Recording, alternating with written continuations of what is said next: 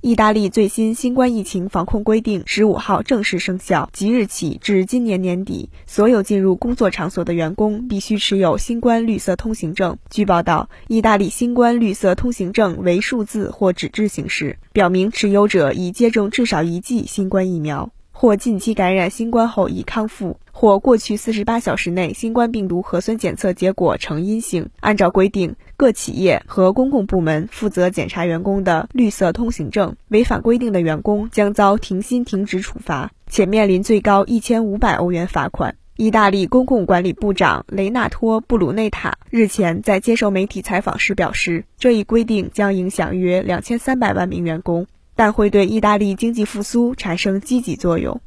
意大利政府九月十六号公布这一规定，成为首个实施这一规定的欧洲国家。此前，意大利政府已要求民众在进入健身房等室内活动场所、乘坐长途公共交通工具等时出示绿色通行证。这一规定在意大利一些城市引发抗议集会活动。意卫生部门数据显示，该国十二岁以上人口中，超过百分之八十五已接种至少一剂新冠疫苗。新华社记者罗马报道。